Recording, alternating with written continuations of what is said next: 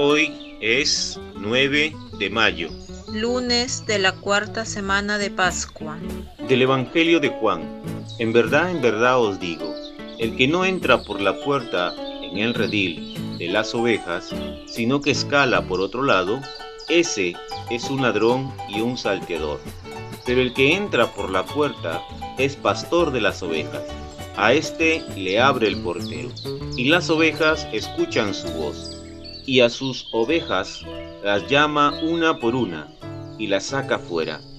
Cuando ha sacado todas las suyas, va delante de ellas y las ovejas le siguen, porque conocen su voz, pero no seguirán a un extraño, sino que huirán de él, porque no conocen la voz de los extraños. Jesús les dijo esta parábola, pero ellos no comprendieron lo que les hablaba. Buenos días hermanos y hermanas. Desde Chulucanas, Piura, Perú, al canto del gallo, pedimos la bendición de Dios para nuestras familias. En el Evangelio de hoy las palabras de Jesús resuenan plenamente. Él es el pastor, es quien nos llama por nuestros nombres y nos abre la puerta para entrar a las nuevas praderas de su reino, para que así tengamos verdadera vida y la tengamos en plenitud. Pero ¿qué sucede hoy? En muchas ocasiones estamos afectos a escuchar diversas voces en nuestro interior, muchas de ellas parte de un mundo individualista, exitista, materialista y consumista voraz, que nos llevan por camino diferente al que el Señor nos ofrece. Así nos vemos tentados por un mundo de aparente felicidad. El llamado entonces es a no cerrar la puerta y a escuchar la voz del pastor, que quiere lo mejor para nosotros, porque nos ama y nos insta a cruzar su puerta. Debemos ser fuertes y seguirlo como una oveja sigue a su pastor, confiados y obedientes para entrar por la puerta prometida. No basta con ser un ser humano, no basta con realizar acciones que ayuden al prójimo, sino que debemos estar en constante comunicación y conversación con nuestro Señor, porque al estar familiarizados con su voz, estaremos más preparados para huir de las voces extrañas que el mundo actual nos hace oír una y otra vez.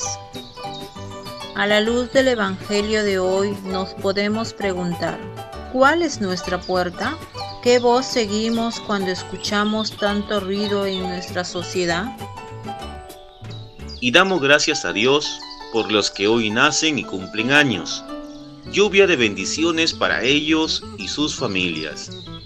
Y rezamos por todos los enfermos y por quienes han encomendado a nuestras oraciones, de modo especial por Sadiela Saraí Ruelas Alanís y Luciana Palacios Castillo.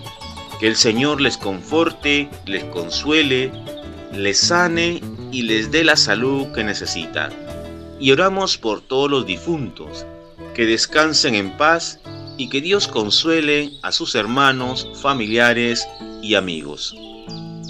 Dios mío, ayúdame a escucharte en este rato de oración, porque tú me das vida y en abundancia. Concédeme amarte más a ti que a mí mismo. Dame la gracia de saber entrar por la puerta que me señalas y que en definitiva seas tú realmente el Señor de mi vida entera. Y unimos nuestra oración a María con las voces de la familia Castro Torres. Dios te salve María, llena eres de gracia, el Señor es contigo, bendita tú eres entre todas las mujeres y bendito es el fruto de tu vientre Jesús. Santa María, Madre de Dios, ruega por nosotros pecadores, ahora y en la hora de nuestra muerte. Amén. Y recibimos la bendición del Padre Jesús Córdoba, de la parroquia Inmaculada Concepción de Paimas, diócesis de Chulucanas. El Señor Todopoderoso, que es Padre, que es Hijo y Espíritu Santo, los bendiga. Los acompañe los fortalezca siempre en todas sus actividades, en todas sus relaciones, en todo su quehacer y hacer diario. Que tengan un bonito día. En nombre del Padre y del Hijo y del Espíritu Santo. Amén. Una producción de Alcanto del Gallo.